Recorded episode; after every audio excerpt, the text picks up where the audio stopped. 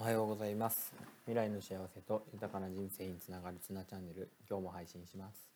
えー、先生方や、えー、子育てに関わる方々に、えー、幸せで豊かな人生をコンセプトに配信します、え聞いてもらえて嬉しいです、え今日は、えちょっと昨日の話の、えま、その後をまず話したいなと思ってるんですけど、え昨日は学級役員やるやらないについてえ、話をしました、え、なかなか立候補がいなくて、えま、少し残念な気持ちにいたんですけど、え、今日もう今日じゃないですね。昨日、え、もう一度、え、立候補する人を募集して結局、まあ、子どもたちすごい素直で、え、やりたい人が増えて逆にどうやって決めるかっていうことに時間がかかりました、まあ、嬉しい悩みというか、えー、とてもいい方向に行ったのかなとも思います。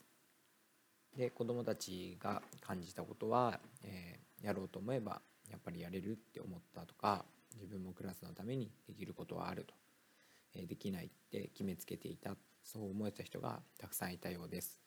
えー、先生が言って言ったから手を挙げましたってならなければいいんですけどでもその手を挙げたこととか挑戦した気持ちだとか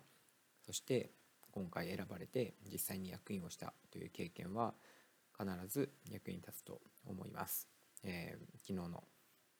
良かった話です。えー、そして、えー、昨日ちょっと笑えた話をしたいと思いますが、え昨日ちょっと眠くて眠くてっていう子が朝からいたんです。で眠い時じゃどうするかということで、うん、あまりに眠そうにしているので立ってみたらとか立ち上がってみたらとか体を動かしてみたらとか顔を洗ってきたらとかって声をかけてたんですね。えー、もうもうそろそろちゃんとねそんなに眠いんだったら一回保健室に行ってちゃんと寝てきてもいいんだぞとかって話をしててでまあ実際にまあなんかそう声をかけても「あ大丈夫です大丈夫です」とかってやってるっきりで、えー、なんかこうパッとしなかったんです。でうんまあちょっと面白いことが好きな子だったんで「じゃ紅白紅白帽子かぶってろ」って言ったんですね僕が。えー、そしたらですね、えー、その子はパッと自分の赤白帽子取りに行って、えー、赤い帽子を上にしてかぶったんですね。で周りの人は先生はまたおかしなこと言ってるなって思ったと思うんですけど赤白帽子かぶって目覚めるのか、まあ、そんなはずはないって思うかもしれないけど自分としてここで伝えたかったこと大事なことは眠気を覚ますために何か工夫や努力をしているかということです。赤白帽子をかぶってみたら教室の中で椅子に座りながら赤白帽子をかぶっている自分自身が笑えてきて目が覚めたりとかなんかその違和感で寝れなくなったりとか周りからの注目を浴びてなんかこう目が覚めたりってするかもしれないじゃないですか。で結局なんですけど何もせずにうとうとしていたらまた同じように眠くなっていくのかなっていうふうに思います。っぱり気をつけるだけ、えー、寝ないようにしようって思ってるだけでは難しいことがあると思うし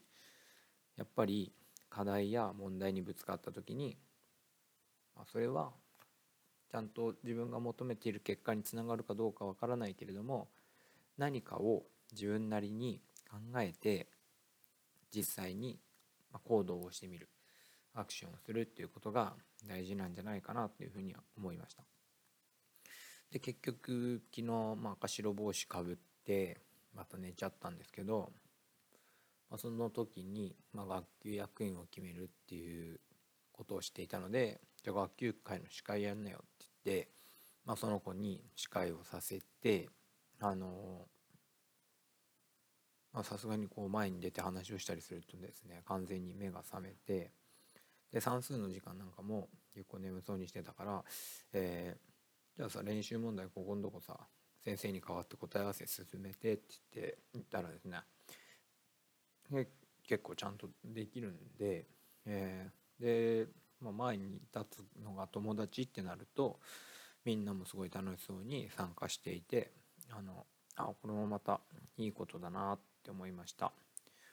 えー、まあ、今回のこの眠くなるっていう出来事から、うん、やっぱり何か課題とか問題とかなんかクリアしたいって思ったことがあった時に自分なりに考え出したアクションをしてみるっていうことをすごく大事だなと感じました。えー、動いてみる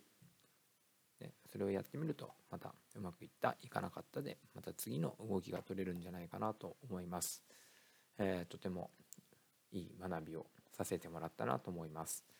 えー、今日も聞いてくれてありがとうございました。